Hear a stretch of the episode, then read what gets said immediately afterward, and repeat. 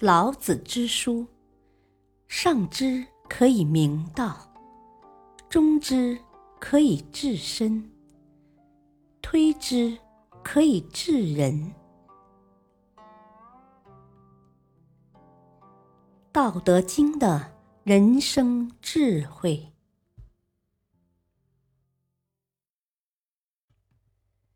自序，《道德经》源于易。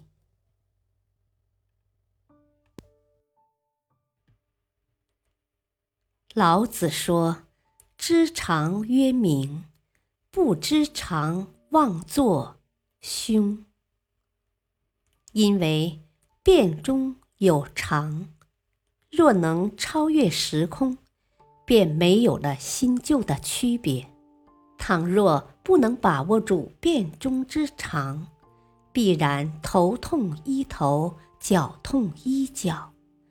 只知治标而不知治本。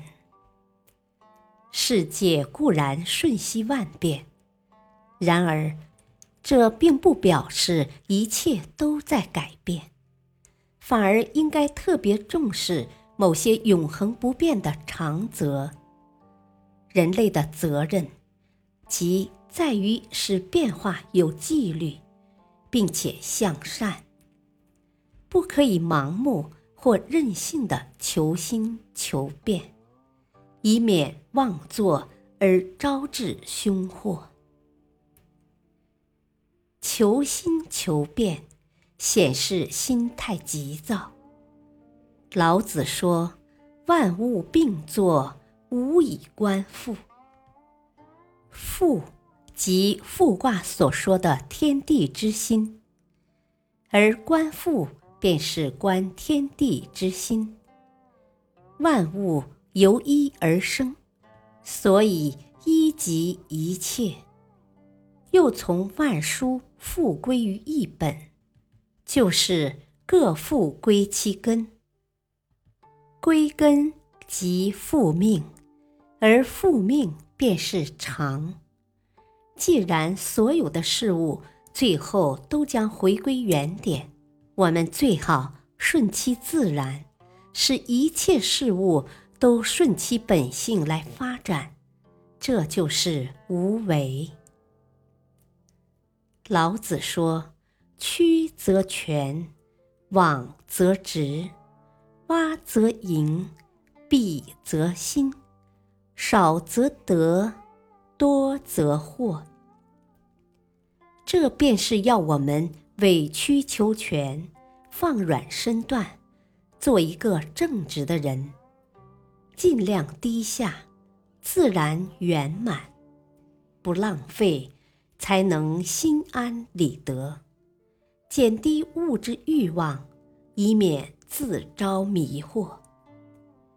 曲、枉、洼、敝，都是弱的一面，弱才是。道之用，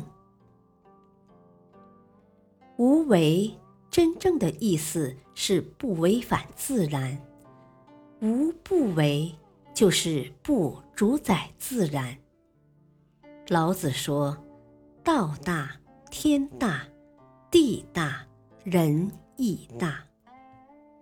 人为万物之灵，具有与动物不同的神圣责任。”我们每一个人都应多负一点责任，少计较权利义务。我们的所作所为都不应该有刻意而为的痕迹。我们从社会中所得太多，必须反馈社会。人人都应该为社会大众服务。这时候。要特别小心，不要留下任何后遗症，这才合乎《易经》所说的无咎。最完美的东西似乎仍有欠缺，未济卦紧接着既济卦，这就是道体。道体是大成的，如果整全了，便会固定下来。正因为有欠缺，才会持续变化，永不停息。道是虚的，才能容纳所有的事物。人能谦虚，能虚怀若谷，就什么都能容得下。牵挂的六爻皆吉，天地人鬼神无不欢喜。老子说：“大直若屈，大巧若拙，大辩若讷。”其中三个大字都代表道。我们要行道。必须坚持三大法宝，即老子所说的“一曰慈，二曰俭，三曰不敢为天下先”。慈的作用十分广大，柔中有刚，阴中有阳，有了慈爱，才能天下无敌，立于不败之地。慈于人则得人，慈于物则润物。俭指节俭，不浪费，节省精力可以走得更远，节省钱财可以做更多的服务，将资源储存起来，让后世子孙可以广为运用。实在是我们这一代人的责任。不敢为天下先的意思是不忘本，本即是道，是天地自然。人不能离道，不能为道，更不应该叛道，所以不能忘本。本立而道生，人因此。才能成为万物之长，万物之灵。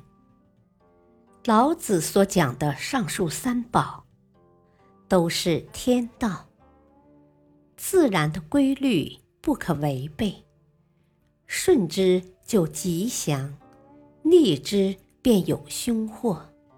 所以老子说：“今舍慈且勇，舍俭且广。”舍后且先，死矣。道在天地称为道，在人身上叫做德。我们的言行举止表现的合乎道的要求，就是德；表现的不合乎道的要求，就是失德。守住做人的基本道理，就等于牢牢的抱住。道的根源，即为不忘本。老子说：“天道无亲，常与善人。”老天爷当然要照顾有德之人，这样才合乎自然的规律。对于大家耳熟能详的“上善若水”四个字，老子明确指出。